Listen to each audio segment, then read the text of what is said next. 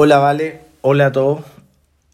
Bueno, les cuento el coeficiente de variación que ya, el coeficiente se define como CB, esa es su, su sigla, y es igual a la división entre la desviación estándar o desviación típica de una variable entre el promedio o media de la variable. ¿ya? Entonces se define como eh, desviación estándar dividido por promedio. ¿ok? Ya, ¿para qué sirve, jóvenes, el coeficiente de variación? Eh, bueno, el coeficiente de variación eh, antes va a ser siempre un decimal, generalmente entre 0 y 1. ¿ya? Generalmente, porque en algunas ocasiones podría estar sobre el 1, pero eso es, poco probable, no, no, no, es algo tan recurrente. Y, y lo, que, lo que más nos permite el coeficiente de variación es que eh, podemos comparar jóvenes poblaciones distintas. ¿A qué me refiero con poblaciones distintas?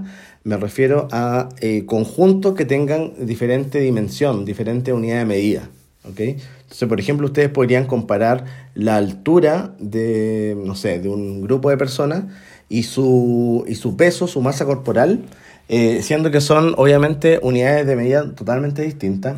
Entonces, por ejemplo, eso ustedes no podrían compararla respecto a la desviación estándar, porque la desviación estándar que tenga, por ejemplo, la altura de los estudiantes y versus la desviación estándar que tenga eh, el peso de los estudiantes no son números que sean comparables entre sí, ¿cierto? Porque estamos hablando de cosas distintas.